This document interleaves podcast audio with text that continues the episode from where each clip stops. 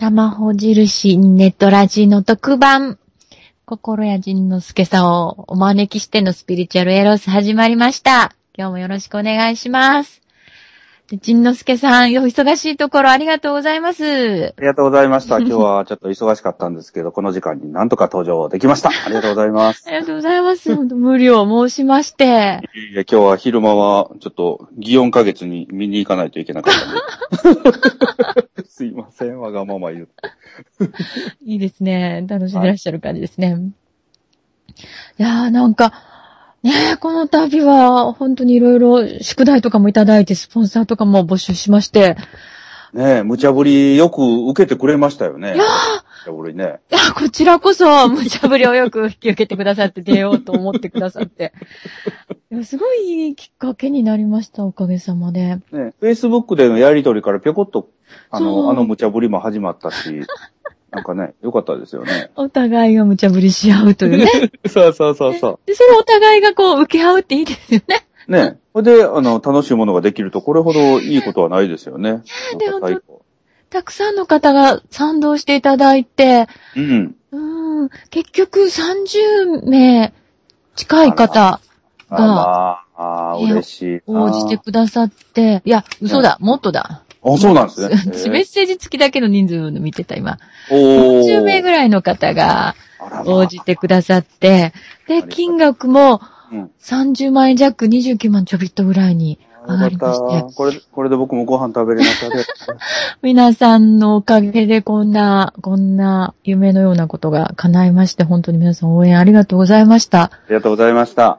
で、やっぱ一番多かったのが神社ミッション的に何も見返りはいらないっていう方が一番多くて、はいはいはいはい。その方々の金額が一番多くて、ありがたいですよねね。なんか感動ですよね。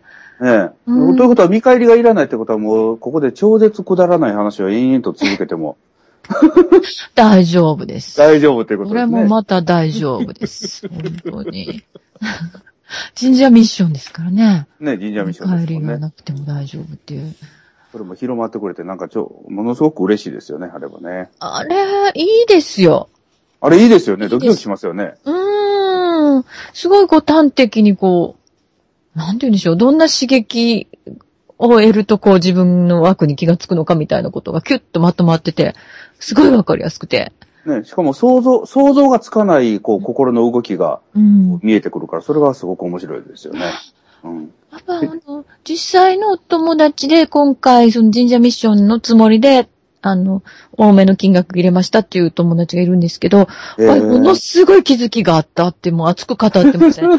いくらにしようかって考えるところから、あ、自分こんなこと考えるんや、みたいな、いろいろ分かって、金の最中とか終わった後とかにいろんな思いがわーっと湧いてきて、そしたら、これに気づき、あれに気づきっていう、で気がついたことから外れて、今も、なんかすごい、もう、違うみたいな。ええ嬉しいですよね、それね。いや、楽しい。またこんな、なんか無茶ぶり。まあ、これも世間的には無茶ぶりですよね、その神社ミッションってね。うーん。だから、無茶ぶりっていうことは、その僕らの今までの常識にないことであったり、うん。それから自分ではありえないことであったり、うん。考えたこともなかったことをポンと石を投げられることで、こう、心が、固まってた心が動き出すんだろうなと思うんですよね。うん。うん。だから、無茶ぶりっていうのはすごく、こう、人が変わる瞬間を見つけてくれるのかもしれないですよね。ちんのすけさん、それすごい得意ですよね。ねえ。もう、いたずらが好き、いたずらというか、うん、なんか、うん、そういうのすごく得意ですよ。人に無茶するのがね。あの、これを言ってみてみたいな、あの、カウンセリングのスタイルもまさにそういうことでしょああ、そうそうそう。特にひどい言葉言わすときはそうですよう。ね。ねうんえ。うんうんうんなんかやっぱ一石を投じたら一体何が起こったのっていう、それだよねっていう話だよね。ね。で、おかげでよく怒られるんですけどね。そうなんですか。ひどい、ひどいことする、ひどいことさせる、あ常識、常識をなんとかってよく、よく大人の人から怒られます。僕にめげないの偉いなと思って。あ、めげないですよね、なんかね。ねうん、でで、なんでめげないかって言ったら、あの、ああいう無茶ぶりとか、あの、まあ、神社ミッションもそうなんですけど、うんあの、人にやってみてっていうことは自分がまず試して、じ、あの、効果を実感してるから絶対の自信があるから言うんですよね。うーん。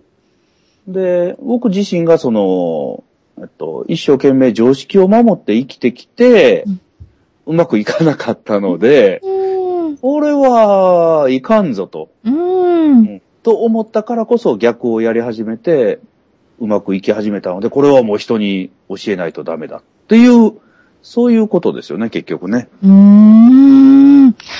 なんか、ちょうど今日、今日テーマにしようと思ってた、い心谷仁之助はいかにして心谷仁之助になったかのテーマと近い話が始まった気がするので、はいはいはいはい、そちらに行っていいですか？ああ、いいです、いいです、いいです。もう恥ずかしいこといっぱいありますからね。隠しておきたいことが僕もあまりそこになると急に電波が乱れると思いますけど。あれ？聞こえない？あれ？みたいな。そうそうそう、あれ？あれ？切れちゃったかもとか。まあ、いざとなったらね、そういうことしていただくとして、なんか今、人生でやっぱうまくいってないことがあったから、この道に入られたっていうことで大丈夫ですか？大丈夫です。そこセーフです。な ちょっと聞いてみていいですか？もうあの、話せる範囲でどんな風にうまくいってなかったのかみたいな。そしてどうしてこの道に、他にもいろんな道あったんだろうこの道にどうして来たのかとか。あそうですよねう。んえっ。と、僕自身はその、前は佐川急便という会社にいて働いてたので、えー、あそこで仕事95、う家庭5ぐらいで、うん一生懸命こう、一生懸命一生懸命頑張って、頑張って認めてもらうために走ってたんですよね。うんうんで、認めてもらったら、その評価を落とさないためにまた必死になってずっと頑張って、うん。うん。その、ずっと気が休まる暇がないぐらいずっと走り続けてて、うんうん。だから、その、家庭、家庭で何か事件とか問題があったりしたときはもう、なんていうのかな、逃げたくて、うん。関わりたくなくて、すごいそこに対してこう自分の中の闇があったんですよね。うんで、それでもやっぱり、こう自分が光を求めて走り続けたら闇がずっと追っかけてきて、うん。で、それで、なんかもう、あもうダメだって言って倒れて、うん。でそこでまだ僕の頭の中ではこの闇を何とかしなければいけないとうん。思って一生懸命解決する術を探してたら、この心理学の世界にひょこっと飛び込んで、うん。で、今までは、その、闇が悪いと思ってたのが、うん。自分が闇を作り出してたんだっていうことに、はあつまり今までは僕は人が、他人が悪いという、その人を責めるうんうん生き、生き物やったんですよね。うんで、その人を責める生き物が、その瞬間に自分を責める生き物に生まれ変わって、うん。うん。で、自分を責める生き物に生まれ変わった時に自分を責めたくないから、うん今度自分を正当化するためにまた心理学を使い始めて、みたいななんか、ええ。そうめんどくさいやつなんですよね。で、うん。そう、そうこうしてる間にやっぱりこう自分の性格も変わってきたし、うん。あやっぱり心理学っていざやってみるとすごく面白いので、うん。うん。昔からそういうのは好きだったんでしょうけれども、うん。で、それをやってる間に、うん。これは会社の仕事をしてる場合じゃないぞ、ええ。思って、うんこっちの世界にぴょこっと飛び込んでうーん。きたら、うんたまちゃんと出会ったみたいな。ねえ。す、すごい覚えてますよ。やっぱり何でも覚えてないと思うんですけどね。やっぱジノスケワさんは印象的だったんでしょうね。あ、そうなうーん、やっぱり、メルマガの創刊号から大体どんなこと書いてあったかとか覚えてますよ。10年前ですよね、ほぼね。そうですよね。うん、ほぼ10周年ぐらいじゃないです？ジノスケさん。そう。ね多分ね、は10周年か9周年かそんなとこやと思うんですけど、ね、それぐらいな感じですよね。ね、だから、あの時もメルマガを書こうとした時に、うん。今のたまちゃんみたいな感じで、うん。えっと、どうやって僕が心理学に出会ったのかというところから説明しないと、うん。うん。これは始まらないと思って、うん。自分が心理学に出会ったきっかけを書き始めたら、うん。半年ぐらいかかったんですよね。ねえ。もううんあの時まだお勤め中だったんじゃなかったでしたっけ？そんな風な記憶なんですそうそう、お私勤め中で仕事中に書いてましたよね。ねえ、そうですよね うん。結構、すごい赤裸々で、それがすごい印象的だったんですよ。男の人でこんなに自分のことを見つめて自分のことをこう、自分のかっこ悪さ的な、闇的な弱さ的なこと書ける人がいるんだと思って、それがものすごく印象的で、ですよね。そう。うんあれを、あれを書かないことにはこうね、先に進めてないっていうか、辻褄が合わなかったんで、書かざるるを得なかったんですよね。うん。うんあの加工ログはまだ公開中ですか？あれはね、あ、あれはね閉じま、した？うん、前の家族に、あの、迷惑がかかるので、今は閉じてますね。ああ、そうですか。どもしかしたらどっかで見れるかもしれないですけど、基本的にはね、閉じてます。なん残残念ですね。あれはなかざなか残念でしょ残面白かったんですけど。すごい面白かったですね。やっぱ、ジノスケさん今はあんまりプライベートのこと書かれてないけど、あの時、ほんととてもさらけ出しなね感じで。あの頃は一市民やったんで、うん。今さらけ出すと、ちょっと危険かなって。協力がささすがにちょっとまずいなと思って。そうだ、今隠す方向で、ああ、しょうがないですね。心を閉じる方向で今言ってますので、みんなほじくらないようによろしく有名税ですね。ま す。ねねえ、これは大丈夫なのかな？斎藤ひとりさんのことすごい書かれてたのとかもとっても印象的ですね。そうですよね。だうんから、あの頃に、えっと、斎藤ひとりさんを知って、うん。で、その、あの人の考え方をにものすごくこう、びっくりしたり、目から鱗が落ちたんですよね。うんうん。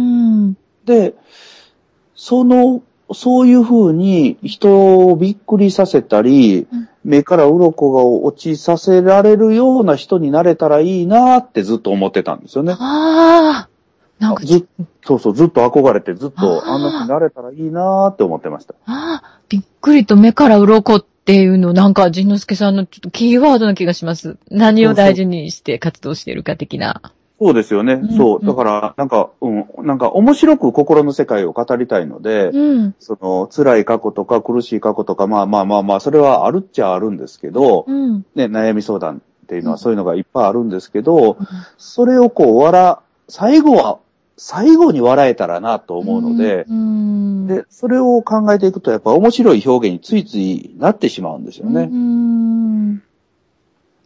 うん。なんか短くて、まとまってて、ぐさってきて笑えるみたいなところをすごい大事にしてるような感じが。そうですよね。うん。やっぱりそういう文章を書いたり、そういう表現するのが昔から多分好きだったんでしょうね、なんかね。う。うんん。だから今はこうやって喋らせてもらったり、うん。えーそれを本で書かせてもらうっていうのは、これすごくいい仕事を僕してるなと思いますもんね。活かしてますよね、自分のねね。え。時々、あ、これ、ままあ今もこれそうなんですけど、仕事っちゃ仕事なんですけど、うん。ああ、楽しいなと思いながら今喋ってますもんね。うーん。うん。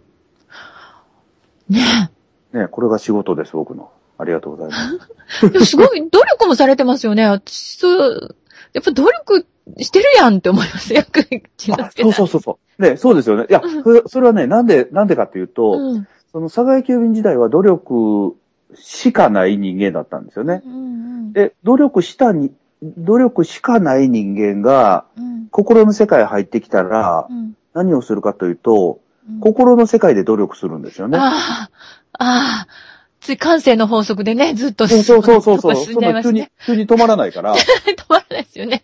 だから、一生懸命本読んだり、うん。いっぱいセミナー行ったり、うん。いっぱいこう研究したりって、いやっぱり一生懸命努力はしたんですよね。で、で、そこで、その、心谷仁之助がどうやって仁心谷仁之助になったかっていう,、のは、まあ、な、この世界に来た時点から心谷仁之助だったんですけど、うん。その努力をやめた瞬間から、なんか、ハイパーになったっていうか、ハイパーに。うん、自分自身が生きる世界が完全に変わったことは自分でも実感したんですよね。あ、あそれ、具体的な出来事とか、はい。こうあんな、あ話せます？聞きたいな。はいあ何があったか的な。えっと、うん具体的な出来事としては2段階あって、ええ、えで、えっと、その第一段階っていうのが、その、こっちの世界に来て努力して、まあ、あの、お客さんも集めて、で、本も出せるようになって、で、セミナーも割と順調に人が集まってっていうのを努力でやってたんですよね。うんうんうん。で、本を出したら努力で売って、うんそれから努力でキャンペーンやってとか、うんその、うん、基本努力しというやり方以外知らなかったので、ずっと努力でやってたんですけど、その、ある日、努力をずっと続けてて、で、あの、大阪の、その頃はね、えっと、あっちこっちのホテルに行って、ホテルにチェックインして、ホテルでカウンセリングとかやってたんですよね、ホテルの部屋でね。うん。で、その日も、大阪のホテルで、えー、チェックインして、で、カウンセリングが終わって、さあ、夜になったし、ご飯食べに行こうかって思ったんですよね。うん。うん。で、そのご飯食べに行こうかと思った時に、パッとこう、誰と食べに行こうかと思って、うん。誰を誘おうかと思って、パッとこう、携帯を見た時に、うん。なんかね、自分で衝撃を受けたんですよ。うん。あれ？誘える人がいないと思って。うん。え？みたいな。その、ここまでえ？頑張ってやってきて、うん、いろいろやってきたのに、うん、あえ、自分って友達少ない？とか、うん、え、その、え、え、こんなにつまらん人間だったんだとか、こう、なんかね、き突然その、孤独感というか、うん。無力感というか。スーパー自己否定にドボンと、はまって。こう、超自分ってつまらんみたいな。ああ、きっとそこに至るまでにちょびっとずつ何かが溜まってたんでしょうね。そうそうそうそう。で、うんその溜まってたのを見ないようにして必死になって走ってずーっともがき続けて、今、その当時の位置をキープしてたんですようね。ん。で、あ、これは、うわ、ダメだと思って、これはうん、なんて自分って面白くなくてつまらなくて大したことなくて、全然何もできなくて、うんあの、ななんていうの、魅力もなくて、ああ、ダメだと思って、うんものすごい落ちて、うん。落ちたついでに、思いっきり落ちてやろうと思って、うん。で、そこから紙を出してきて、自分の今までの人生で、やってしまったこととかう、ん。やれなかったこととか、それこそ失敗しちゃったこと人に、人を傷つけたこと、傷つけられたこと、もうその自分の中の嫌な思い出を全部こう、箇条書きでずっと書き出してう、ん。さあ、どんどんどん沈んでいくんですよね。で、その書き終わってからその紙を持って部屋を暗くして、うんその紙をずっと見ながら、もうこれはもう、もう泣くまでし沈んでやろうと思って、うん。こう、涙を流しながらじーっとウミガメのようにずっとうずくまってずーっうんとご飯も食べずにね。ご飯も食べずに、そうう。んだって誘える人いなかった。えー一人で、そう、部屋でうずくまってずっと。うんそれでもお腹すくんですけど。でずーっと沈んでる間に、これね、人間って大したもんで、うん。5分10分以上沈めないんですよね。おー。で、うん。ずーっと沈んで沈んでし、ああ、なんて自分はダメなんだ、なんて自分はつまらないんだ、なんて自分は情けないんだ、なんて自分はひどいんだ、って沈み終わったら、うん。そんなことないぞっていうのが浮かんできたんですよね。うん。もうだからそこからは、沈もうとしてももう沈めなくなっちゃって、うん。その自分が、まあやっちゃったこととかやれなかったとかいっぱいあるんですけど、うん。人から優しくしてもらったこととか、うんだから自分ができてきたこととかやれたこととか、うん。そういうなんか長所ばっかりがこう見えてきて、うん。せっかく沈もうとしてるのに沈めなかったんですよね。うん。で、うん。もういいわと思って、もう自分はなんか大したことないし、つまらんし、魅力ないし、もう人気ないし、もう全然ダメだと思ったけれども、うん。そんなことないわと思って、うん。だってあれしてもらったし、これしてもらったし、あれできたし、これもして、これもあやったし、こういうことあったけれども、でもこういう人にフォローしてもらったし、あ、なんか、思ってたより自分いいん違うんと思って、うん。その時点からう、ん。もう自分はすごいやつだということにしようと思って。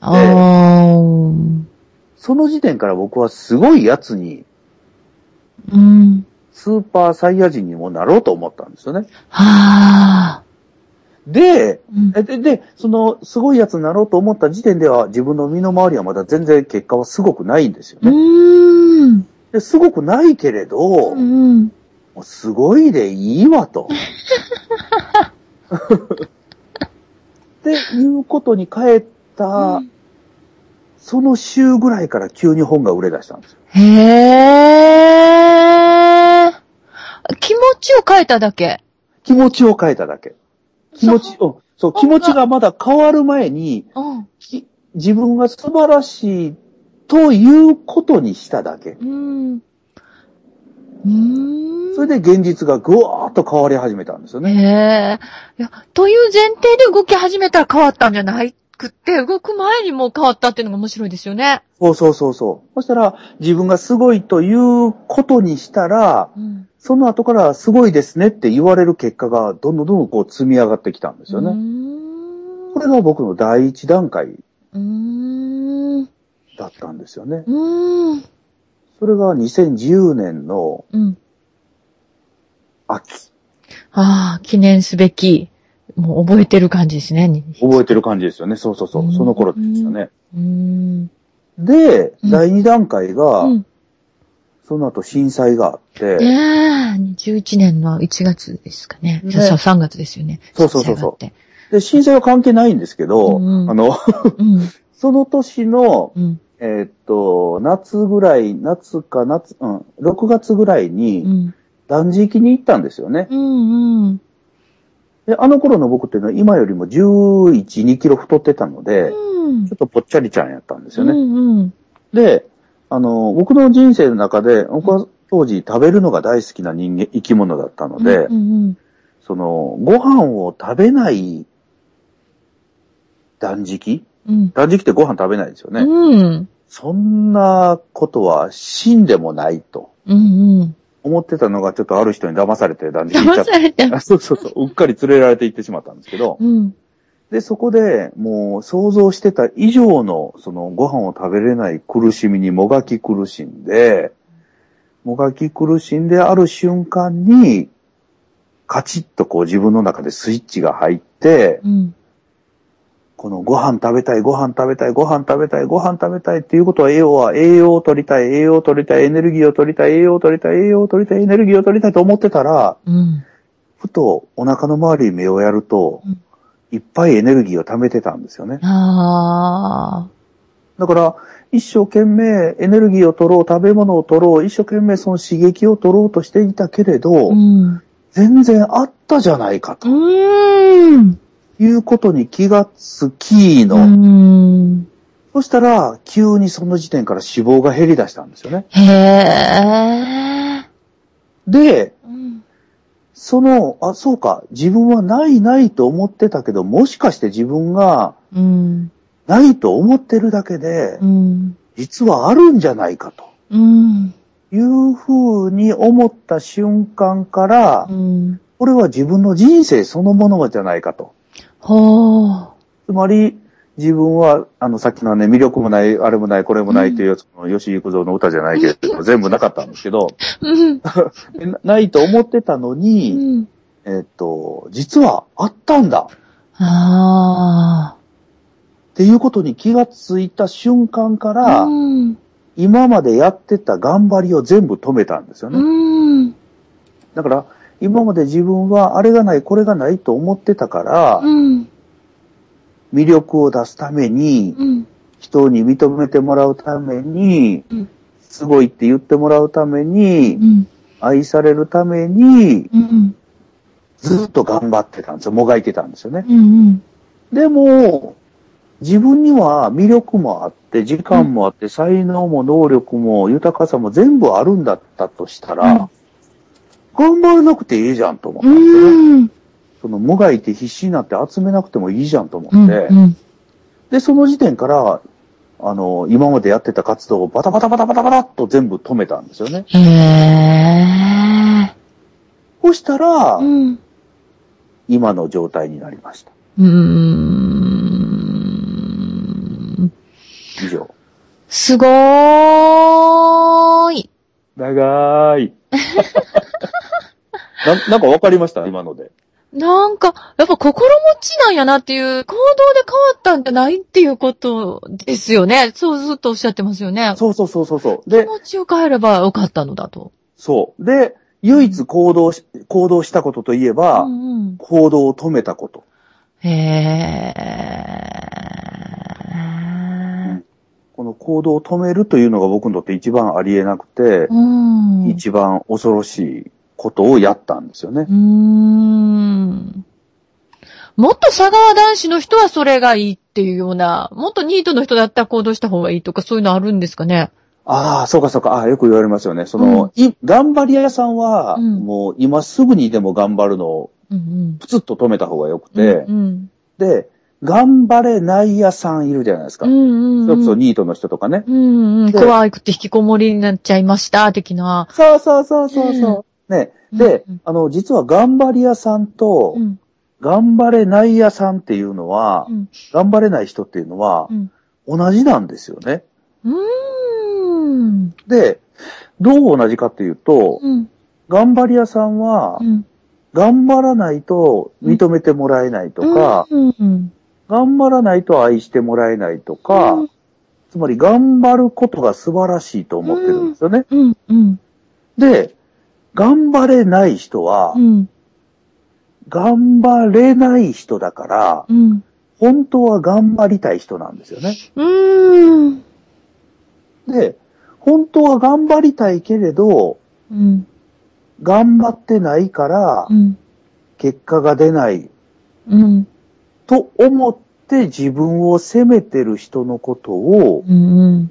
頑張れない人って言うんですよね。うん同じ物差しで測られてるっていうことですよね。そうそうそう。つまつまり、頑張ることは素晴らしいという物差しで測ってて、で、頑張り屋さんは頑張って結果が出る人。うん。で、頑張って結果が出ない人は頑張れなくなっていくんですようね。んだから全く同じ生き物なんですよね。うん、同じ数直線上の左側にいるのか右側にいるのか的な感じだっていうことですよね。そうそうそうそうそうそうそうで、その物差しとかそういう数直線から自由にな、なったら、うん。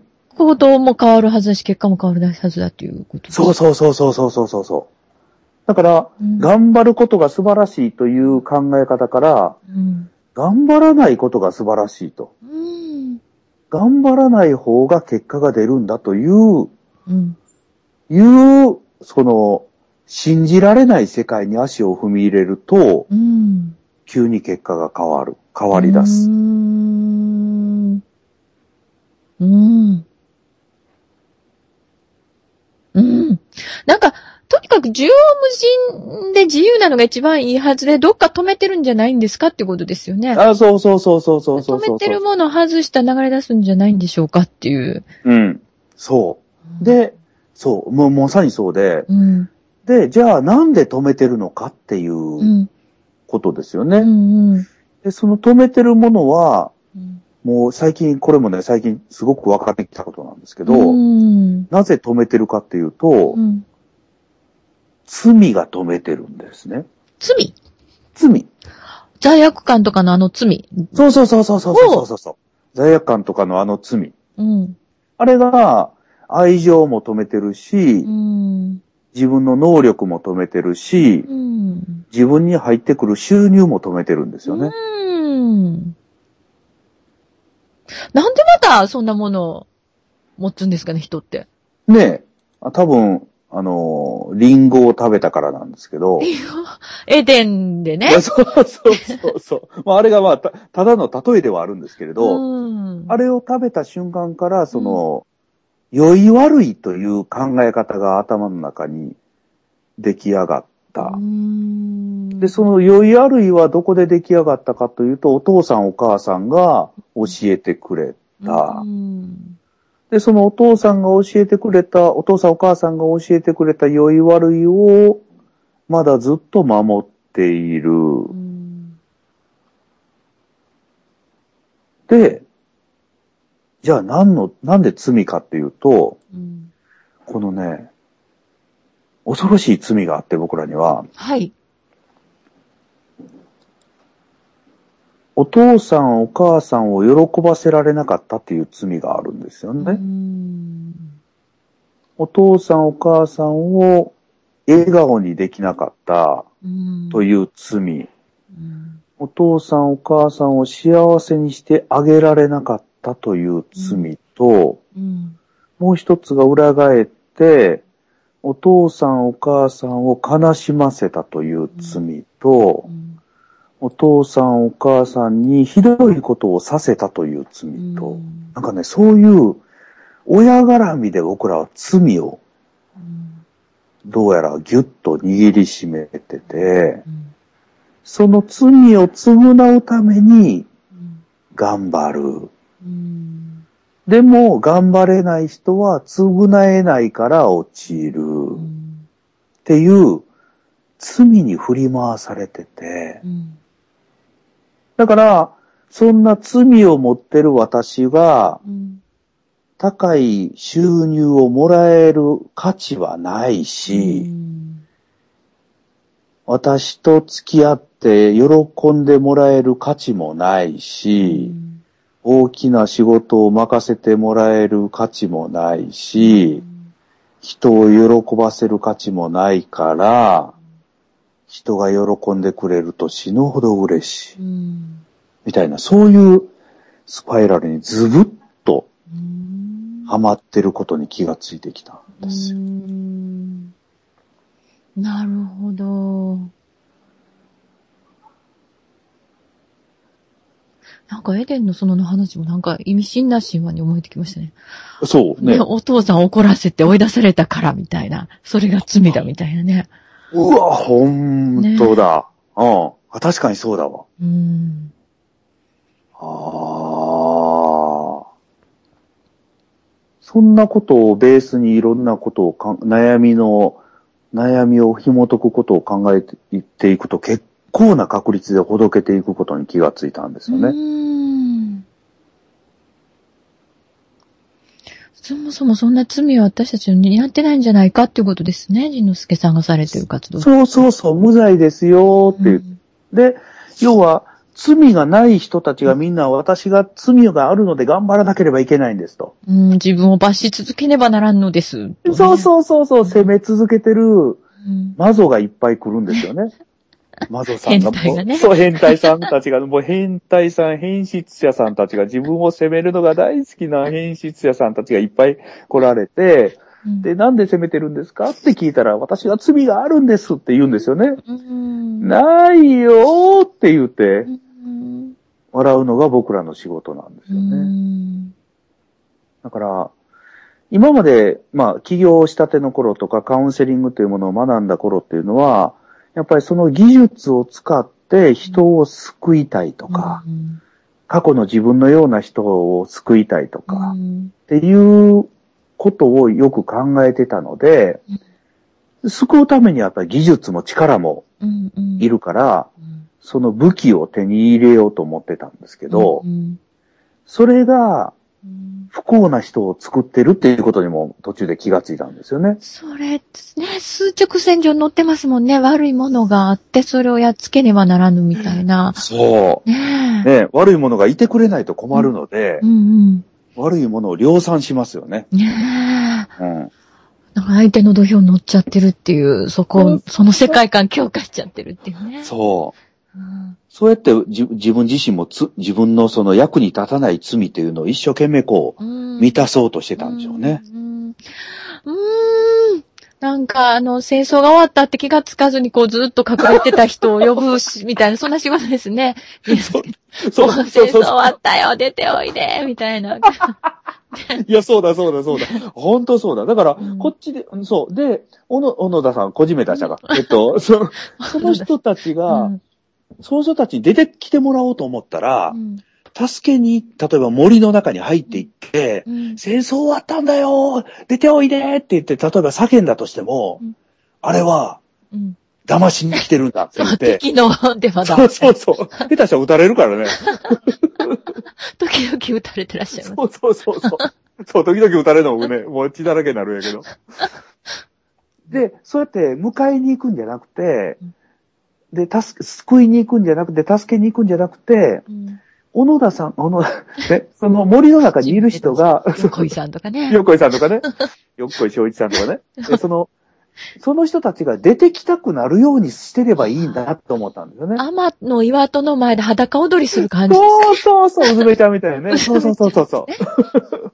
まさにそう、そうそうそう。うんあれをね、扉を開かそうと思ったら、ものすごくまた扉を閉じて奥に逃げていっちゃうので、うん。そう、こっちで僕らがうん。楽しく遊ぶこと、うん。うん。楽しく生きること、うん。これがうん。悩んでる人たちをこっちへ連れてくる一番簡単な方法だと思ったんですよね。うん。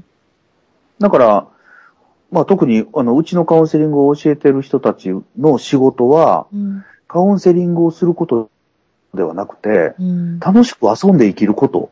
うん。これが一番のカウンセリングになるって気づいたんですよね。うん。証拠ですもんね。ねえ。うん。その代わり、うん。楽しく遊んで生きてるとうん、そういう人たちからよく怒られます。すごい怒られます。僕、未だに怒られる。この間もスタバで怒られた。スタバで怒られたんですか？スタバでね、静かにしてくださいって怒られて。騒いでたんですね。騒いでて。いや、そう。で、僕らね、た騒いでたつもりは全くなくて、ただただこう、楽しく、あの、遊んでただけなんですけど、うんそれがね、あの、怒られちゃったんですうよ。ん。だから、うん、楽しく生きることは、で、怒られながらも、楽しく生きて、で、こう、こんな風にしたから楽しく生きられるようになったんだよっていうことを言い続けること。うん。で、小野田さん戦争は終わったよって遠くの方から言い続けることがう、ちのカウンセリングの方法に変わっていったんですよね。うんだから技術がいらなくなってきた。うん。あり方ですもんね。そうなんですよ。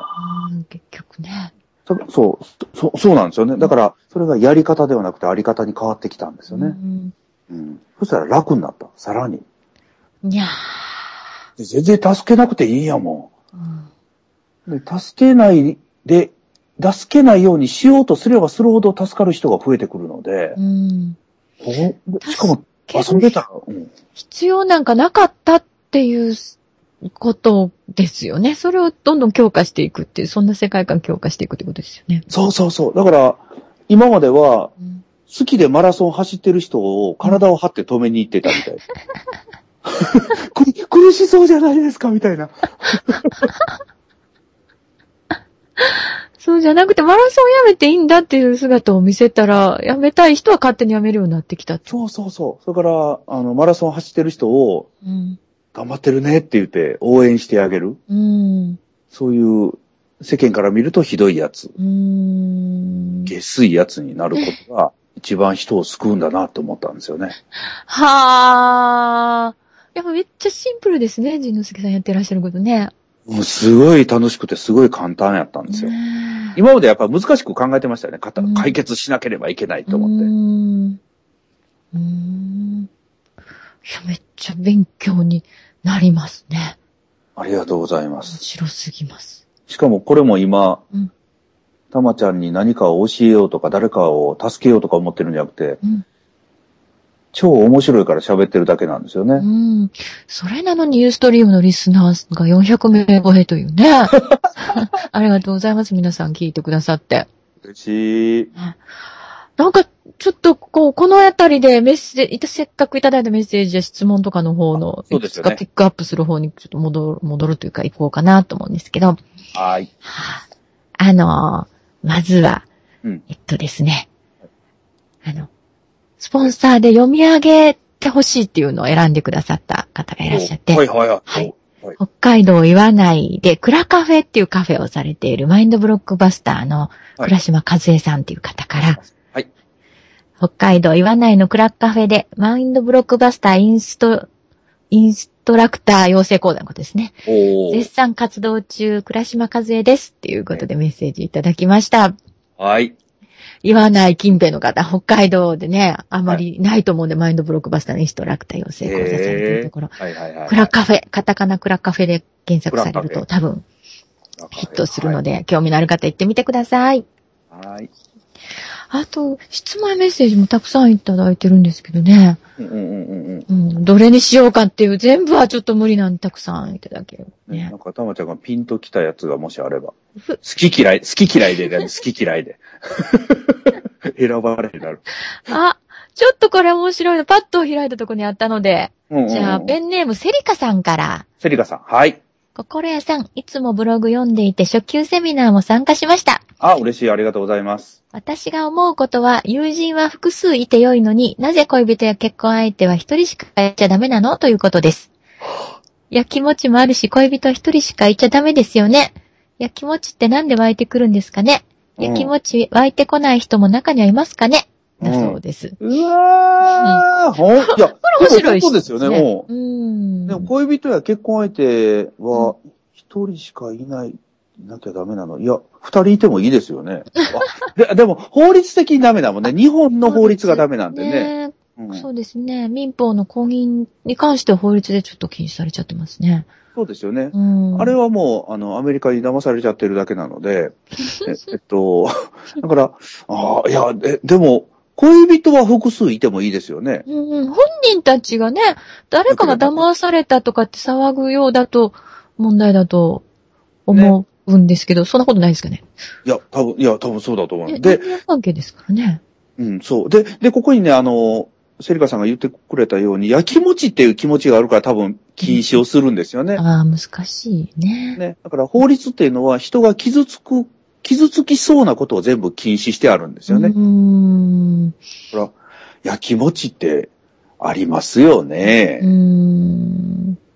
僕は割とやきもち焼く方なので、うーん。焼くよ。超焼くよ。愛妻家でいらっしゃいますもんね。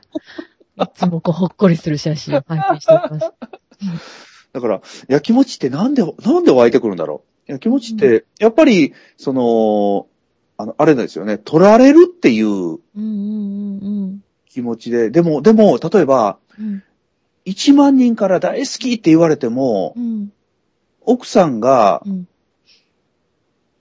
彼氏がいたらうん。超嫌やもんね。うーん。だから量じゃないんだろうーん。量じゃないんでしょうね。うな。ね、量じゃないですよねう。ーん。で、まあ、やきもち湧いてこない人も多分、多分いるんでしょうけど、うん。湧いてこなかったことがないので僕にはわからないです。超悪。あの、これってそれこそこう、ミステラレファンみたいな、こう、インナーチャイルドとかと関係のある気持ちなのかなとか思って、すげえ癒されまくったらなくなるのかなみたいにぼんやり想像してたんですけど、どう思います？はあでもね、これ、これ結局は、その、あの、お父さんお母さん私のことを見てっていう気持ちと多分一緒で、うん。ね、あの、兄弟平等だよって言われても、んみ弟は、の分は私にも欲しいという、その、ね子供の頃に散々ね、目の前でパイとかね、こう、ピザとか分け分けられてね、もっと食べたいのにね、いやって言われてね。ね 残ってますよね、そういうの。そう、あれがいっぱい残ってるんやろね。うん。だって、ね、猫でさえ焼きもち焼くから、だだからもう人間としてもこれは仕方がないんだろうなと。ねね、その大奥とかハーレムとかでえも、うん。やっぱりあれは焼きもちがいっぱい渦巻いてるから、うん。焼きもちはうん。焼きます。大奥とか、こう、高級みたいな何千人で美女がいて、そこに近づく男性はみんな宦官にされてたとかいう話や。そうそうそ んなに焼きそうそう。もち焼くんやって何千人いてもみたいなね。ねで、その殿の、殿のお手つきになるのは今日は誰だみたいな。私のとこには回ってこないので、やっぱり、いいみたいいいやもんね。だから、これは、諦めましょう、もあ人間の差がというか、生物の差がではないかというようなう。うん。ニュアンスな。うんうん。すご、すごくそう思いますよね。で、で、それをうん、焼きもち焼く私はダメなんだって言わなくてもええと思うんですよね。うーん。そうですね。あと、うんなんか、法律違反だから浮気はダメとか、そっちでもないだろうっていう善悪じゃなくて、私は傷ついた、私は悲しいでいいじゃないかっていうことでもありますよね。そうそうそう。超悲しいって言っとけばいいよね。超ムカつくとかね。うーん。うんいい悪いじゃなくて、私は今すごい悲しいっていうう。ん。そう。それで、それでね、いいと思うんですよね。うん。うん悟りを開いたことも僕はないのでわからないでうす。ん。いや、気持ちやかなかったこともないのでわからないですということで、いっぱい焼いた。いっぱい焼きましたか？もうお腹いっぱいやお。まだ焼きます、これから。まあ、気持ちと感情ってね、いい悪いじゃなく湧いてくるので、湧いてきたやつを抑え込まなくていいじゃんっていうことですよね。ね。そう思いますね。ね、あ相手もそうなので自分が何かした時に相手が気持ち湧いたらそれも、しょうがないよねっていううん大事な人なら聞いてあげましょうみたいな。ね。うん。そうたまちゃんっていい声してますよね。ありがとうございます。知らなかったわ。なんか、こんないい声してないね。なんか、こうやって喋ったが、まあ、ほぼ、ほぼ、よく考えれば、この数年間の付き合いの中で初めてのような気もする。あー、ゆっくり喋ったのはね、ね、初めてよね。うん。そうですね。メールのやりとりとかメッセージのやりとりとかね、がメインでね。うん3回目ぐらいですよ。あ、そんなことないかな。ああ、でもそうかもしれないね。4このか回目とかそれぐらいでね、す。会話としてはね。そううんそんな気がします。ありがとうございます。はーい。じゃあ、その続きにたまたま載ってた短いのを、中谷和代様から、はい。ジンさんのお話をたくさんの方に聞いてもらいたいので、少しでもお手伝いができれば嬉しいです。嬉しいですね嬉しいね、これ嬉しいね。ね超嬉しいね。う。ねこうんいうの。そう、こういうのメッセージ複数いただいてます。あの、ほうほうほうほうあのお手伝いできるのが嬉しいっていう、夢を叶えるお手伝いできるのが嬉しいみたいな。ねえ、なんか今までは手伝ってもらうの悪いなとよく思ってたんですけどね。うーん。手伝ってくれるのが嬉しいという、この変態の方々がたくさんいらっしゃるから、もう超嬉しいですよね。いやー、なんかキューンって、改めてね、キューンってします。だって僕らも人の、人のことを手伝えたらすごい嬉しいですもんね。うーん、嬉しい。ね今まで遠慮してたのは一体、遠慮してていろんなものを抱え込んでたのは一体何だったんだろうなと。思いま思いますもんね。うん、本当に。ねもう一人見つけましたよ。つねきさんから。はい少しばかりですが、夢のお手伝いができれば嬉しいっす。ね嬉しいっすよ。そんなの言ってもらったら嬉しいっすよ。いやー、こうね、おねえ私の夢だからなんか、ああ、ありがとう すごいキュンってしました。ね嬉しい嬉しい。ううんん。では他に、うんえっとですね。はい。あ、これも面白いので、うん。鹿田奈美さんから楽しみにしています。ナミさん。質はい問はうん特に思いつかないのですが、ジンさんは人生を楽しむお手本なので、これからもたくさん楽しんでください。いありがとう。いっぱい楽しみます。やーこれですよね。ねですよ。え。だから、やっぱり人生を楽しもうと思ったら、うん一番邪魔になるのがう、ん罪悪感なんですよ。わ、悪いなとかう、ん。あの人に譲ろうとかう、ん。この、プロじゃないのに歌歌ったらいかんとか。だから、もうね、怒られ、怒られてね、お前は何だって言われる覚悟しないと、これはね、もうね、うん無理よね、人生を楽しむってね。うん。人生を楽しんでたら、それを怒る人はいる。うん。楽しんでない人が怒る。うん。だから、人から自分が何かを楽しもうとして怒られたら、うん。あ、自分はいい方向に行ってるんだなっていう証拠だと思う。ポジティブフィードバックってやつですよね。うん、絶対そう思う。すごい怒られるもん。うん それが面白くてね。怒られちゃったよ、言って。いや、きっといい刺激にね、怒る人にも結局いい刺激になってるんじゃないかな。一石投じてる、ますよね、その人たちをざわざわさせるね。そうそうそうそうそう。ね、うん、もう僕が嫌われて一石を投じるなら、できれば嫌われたくないだけれど。うひ、あ、じゃあ他にも行きますね。山谷空さんから。クーさん。クーさんやって可愛いね。うん。犬派ですか猫派ですかっていう質問が届いてる。え、僕は超猫派です。ブログ見てたらわかりますよね。うん、僕、うん。あの、割と僕はあの、静かな人間なので、ああ。犬が寄ってくるとどうしたらいいかわからない。へー。かわいい、見てると可愛いんだけど、うん飛びついてこられたらどうしていいかわからない。ああ。あ、犬との遊び方がよくわからない系な。あのテンションの高さについていけない。なるほど。まったりしてたい系な。そうそうそう。もう、だから、あの、ね、猫みたいに、こっちが構いたい時だけ構ってう、ん。で、猫も構ってほしい時だけ来るのでう、ん。あの、うちはロシアンブルーという、ああ、のロ、シアンブルーちゃんなんですね。灰色のブルーなんですけど、うん。あれが、まあ、見た目はただのトトロなんですけど、あの、あの女の子が、もう可愛くて可愛くて、うん。ねうん、えー猫は静かなところが好きです。ああ、なるほど。猫派だとしたら、猫のこんなところがたまらないの萌えポイントを教えてくださいって来てるんですけど、静かなとあころ。あうん、静かなところ。よく寝る、よく寝るところ。よく寝るところ。まったりしてる感じだ。そうそうそうそうそう。ああ。それを邪魔しに行くのが超楽しいですね。奥さんがヨガしてるのとかも関係あるのかなと思いました。やっぱそこでこう、なんか、バレエとかバスケットボールしてる 奥さんじゃなくて、ヨガの奥さんっていうの。やっぱりすごいよかった。よかった。あ、確かに、確かにそうだ。なんかね、あの、休みごとにこう、なんかクライミング行こうとか言われたらすごい困るね。僕はもう、僕も猫のようにじっとしてたいなので、余計にそう思うな。なるほど。ブログを拝見していると時折ロシアンブルーのような猫さんの画像をお見かけしますが、ご家族でしょうか？ご家族ですっていうことです、ね。ご家族です。あの、奥さんの連れ子です。あ、つれごちゃん。連れ子ちゃん。猫、猫のような奥様ね、そう。猫が猫連れてきたみたいなね。でも最初はね、やっぱり慣れてくれなくて、ものすごいこう、猫にも怒られ。最近やっと懐いてくれた。長かった。面白い。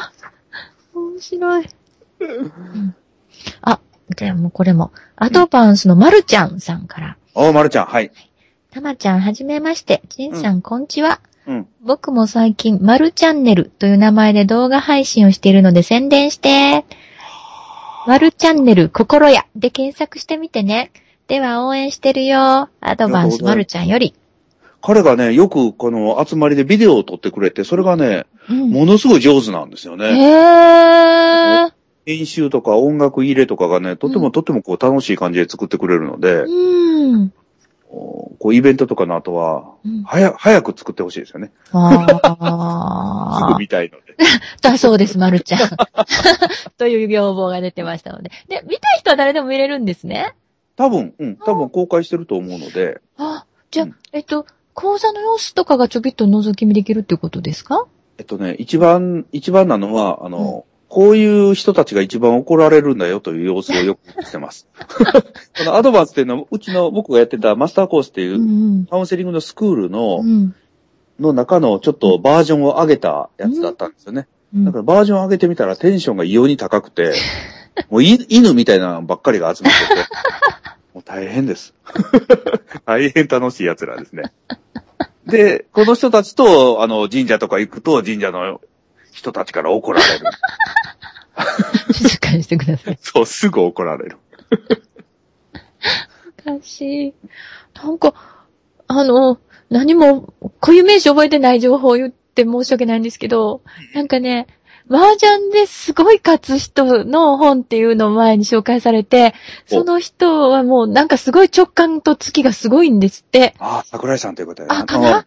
でその人もそんなことを、その、あの、みんな、習いたいっていう人を集めて何するかってみんなで全裸になって踊るとか、なんかそんなことばっか、さ、お酒飲んで暴れるとか、そんなことばっかりして、突然こう、無茶ぶりでなんかどこかに立って何かを叫べとかなんかすごい無茶ぶりされて、で、あそれをなんでやるんかわからへんけど、やってたら月が上がるんだみたいな本ををちょこっと読んだことあって、それと同じやなと思いました。あまさにそうでしょう。だから、ねうん自分の中の枠をそうやって壊していくんでしょうね。自分の閉じこぼろうとする常識の枠をね。うん。そしたら月まで良くなって、直感されて麻雀まで買ってカウンセリングできて周りの人が幸せになるっていうことですよね。そうそうそうそうそうそう。そう。いや、まさにそう。ねえ。あ、だって、心屋さんがいかに心屋さんになったかがそこだっていうことは、売れちゃうとか、人気者になるとか、お金儲かるとかね。そうそうそうそうそう。稼ごうとしてないのにお金が儲かるとかね、そういう不ね思議なことがいっぱい起こるようになりまえすよねド。ームとかいっぱいするとかできちゃうっていうね。何百万部達成とか本が売れちゃうとか。そうそうそうそうそうそう。あんなん全部こう自分の中のうん。常識をひっくり返した結果ですもんね。うひょうん。だからみんな、あの、うん、その、嫌われ、自分が一番なりたくない人になった結果こうなります。ー 怒られることを恐れず、怒られてなんぼやと思って変なことをして。変態と言われるといいと。そう。もうお 怒られることはね、決して楽しくはないんやけどね。うん、で、うちの奥さんなんかでもそうなんですけど、うん、あの、怒られた後に、うん後ろ向いて笑いよんですよね。うんクックックって笑うんですよ。もうね、ああいう、ああいう下水やつがね、一番いいですよね。ゲスクなりましょう、みたい下水くなりましょう。うん。だから下水やつっていうのは要は罪悪感がないやつなんですよね。な。ああ。うんだから罪悪感がない人っていうのはその心の間口がボンと広くなるので、うん。その、で、だから、心、えっと、げ罪悪感がない人っていうのは、うん。働いてないのに収入をもらえる人なんですよね。うん。で、月あの、罪悪感ない人っていうのは大した価値を提供してないのに、うん。高いお金のもらえる人なんですようね。ん。だから、収入を増やそうと思ったら、うんもう本当に簡単で、うん。この罪悪感をうん。捨てる、やめるっていうことになるのかなと思います。あ、ちょっと待ってね、宅配便が来た。待ってね。ちょっと放送事故い。や、いや、でもこのまま喋れますうん、大丈夫ですよ。はい。この間、Facebook に書かれてた〇〇〇がない人はお金がもう稼げるみたいに書いてたのの、そうそう穴埋そう。めが罪悪感ですね。そうです。で、でもね、それ、それは僕の答えであって、うんそれが正解かどうかはわからないんですけど、でも、うんうんこの、僕がいろいろここまで、その自分の収入を伸ばしたり、うんだからその悩みを解決していったり、この本が売れたりっていうのを、全部総合すると、あの、〇〇〇の中には罪悪感という言葉が綺麗に当てはまったんですようね。ん罪悪感強い系の方は絶対真似する価値ありますよね。そう。罪悪感なさすぎてますみたいな、こう、ちょっとサイコパスの診断を受けましたっていう方とは違うかもしれないですけどね。ああ、なるほどね。でも違、うかもしれないですけど、わかんない。罪悪感がなさすぎますって言ってる人も、うん罪悪感がないということに罪悪感を持ってるんですよね。ああ、なるほど。うん。だから一緒一緒、同じ生き物です。だそうです。うん。罪悪感ちょっと捨ててみましょう。うん。ちょっと、もう時間ないんですけど、ちょびっと言う。あっという間ですね。はい。はい。あの、これはお名前出していいのかな？まあ、えっと、な、まずいかもしれないので伏せますが、はい。大学生の息子がサークルが忙しいからバイトできないって言ってるんだけれども、その割にものすごいお金の無心をしてきます。例えば2ヶ月前に4万円のゲーム機買って、今度同じゲーム機の限定版5万4千で出てたから欲しい。前のは売るから。とか。で、それで、あの、ちょっと長いので走りますと、おばあちゃんとかご主人が出すと言っていると。それなんでいいんでしょうか？いいです。いいんですか？いいです。なんか、えっと、これね、その、私が我慢してきたことをこの子がやるから余計にざわざわするんですよね。やっぱりそういうのではいけないと言われていっぱい我慢させられて、うん。、で、あれ欲しい、これ欲しい、いや、うちは金がないとか、うんそういうのはねど、どんどんもらうとね、ろくな人間にならないのよという、その、親の都合の教訓をいっぱい聞いてきた人は、うん。そういうことはいけないことだとうんうんうん。思っちゃうんですようね。んでも、そういうふうにいっぱいお金をもらったり、いっぱいゲームを買ってもらったりすると、うん。いわゆる考えが甘いとか。ね、うんで、世の中もっと厳しいんだとかっていうことを教えたくなるじゃないですか、うんつい大人、説教臭い大人としては。でも、そういうおいろんなものを買い与えてもらって、いっぱい制限なく愛情をもらった人っていうのは、人を信用するというものすごい力があって、うん。それから自分は受け取れ、そういう豊かさを受け取っていい人間なんだということをうん。愛情もお金も受け取っていい人間なんだという考え方を持った子供っていうのは、うん。大人になってからも恐怖と不安が少ないんですよね。うん。で、痛い目に遭う時には勝手に遭うので、そうですね。うん。で、勝手に学んでくれるから、うんそれをね、学ばせようとする必要はないっていうことですよね。ああちょ長いので端折ったんですが、ダメなん、あの本のね、国内さんの著書のダメなんを読むと、お金出さない方がいいんじゃないのかっていうようなことも書いてあるんですけど、うん。その観点からは、僕そんなん書いてましたっけ？あ 私ダメなんの方は読んでないんで。なんか、やっぱり男性あまり甘やかしちゃいけないという趣旨のことを書いてあったっていうことなのかなと思って。そうか、そうか。あの、うんダメージを作るやつがね。そうそうそうそうああ、うんはいはいはい。あ、そうかそうかそうか。えっと、えっと、なんかね、うん。あれは、かわいそうだと思って金出すなっていうことなんですよね。はあ。要は、あのーううん、。そう。かわいそうだという前提で、うん。男にお金をやる女は、うん。ダメンズを作ってしまうんであって、うん。え、この、これは、あの、この子が、ここにかわいそうがないので、うん。どんどん、あの、お金は、お、電話になった。すいません。ちょっと放送事故で申し訳こっち、こっちもなったけど。うん、で、えっと、うん、だから、えっと、この子供に関してはどんどんお金を与えても大丈夫ですね。ねえ。だそうです。やっぱ喜びとか愛に基づいたお金はいいじゃないかということですよね。そうそう。しかも、じいちゃんばあちゃんが出してくれると、もう、もう、自分の腹痛まないし、もう万々歳ですよ、ありがとうございますって言ってればいいってことですね。もう本当にいつも助かってますって。そうそうそうそうそう、もっといいの買ってくれればいいのにとか言って。なるほど。じゃやっぱお子さんがなんか、何かしらこう、喘息だから、アトピーだから、片親だから的なので、かわいそうにかわいそうにとお金出すのはあんまり良くないってことですね。そうそうそうそうそうそうそうそうそう。あこういう楽しみのお金をどんどんどんどん、あの、してあげた方がいいですよね。ー面白いですね。でも、これはお母さんの勇気いりますよ。ちょっと怖いと思うんでね。ねえ。じゃあ、もう最後に一つ。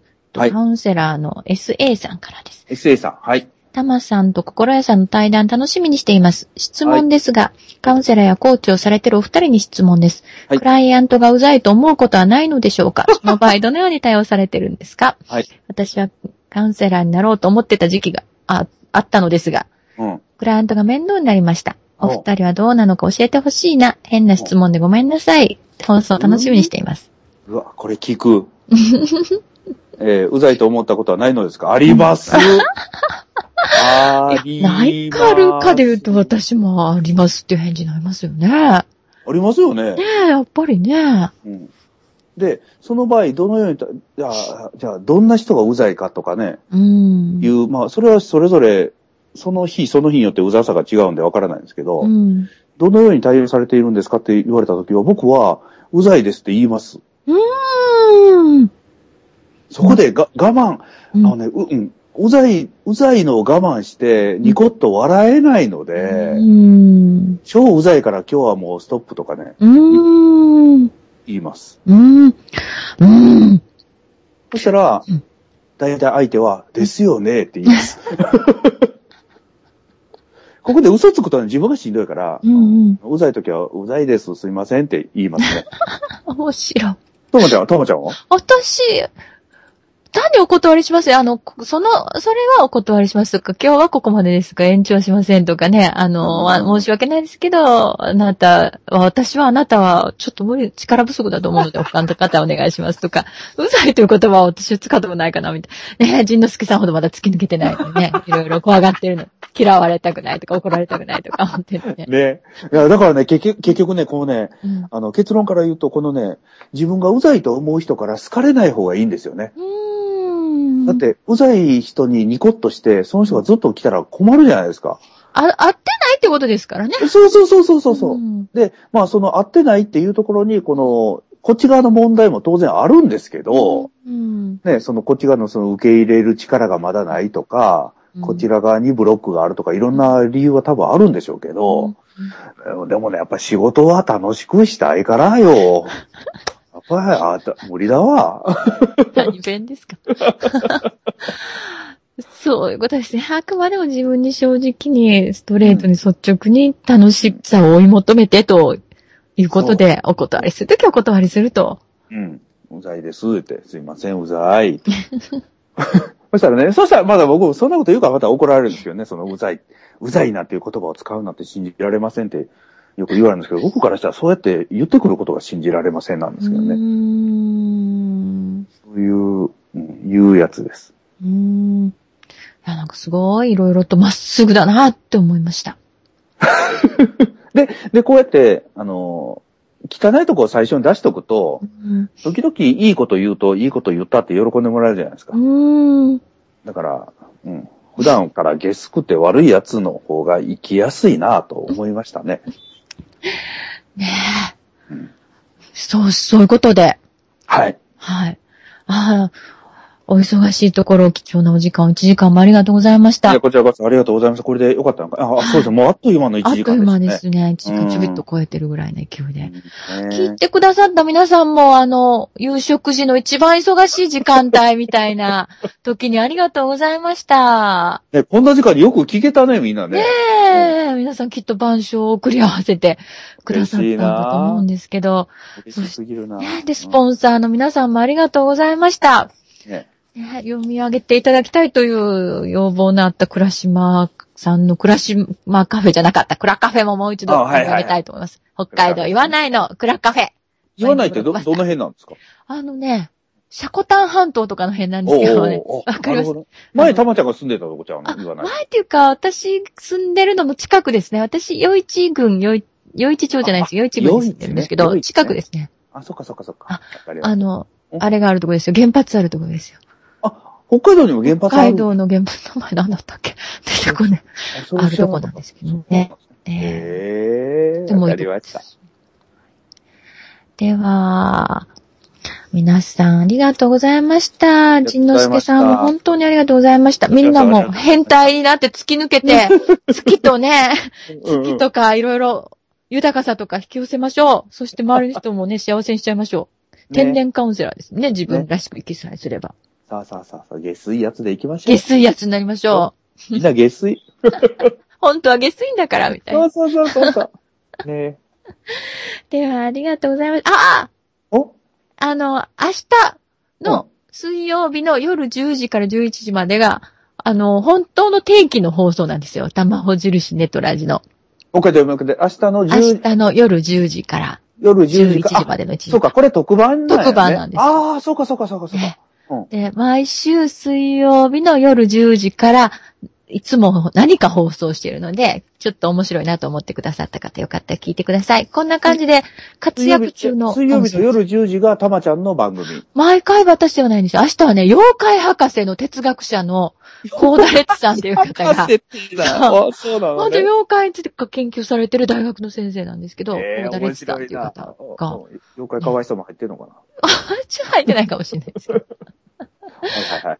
が放送され、パーソナリティで、私は出てないんですけれども、うんうん私は第一水曜日の夜10時て、へちょっとスピ系、心理系のちょっと面白い話っていうのはをずっとやってるので、よかったらまた聞いてください、皆さん。ちのすけさんもま、またよかったらスポンサー募集するんで、またよかったら出てください。え また、うん、今度はじゃあエロい話で。え話特集、聞きたい人多そう。スポンサー集まっちゃいそう、また。奥さんだけ聞こえないようにしてから。はいはいはい。失礼しました。ははいい、ありがとうございました。ありがとうございました。おやすみなさい。はい。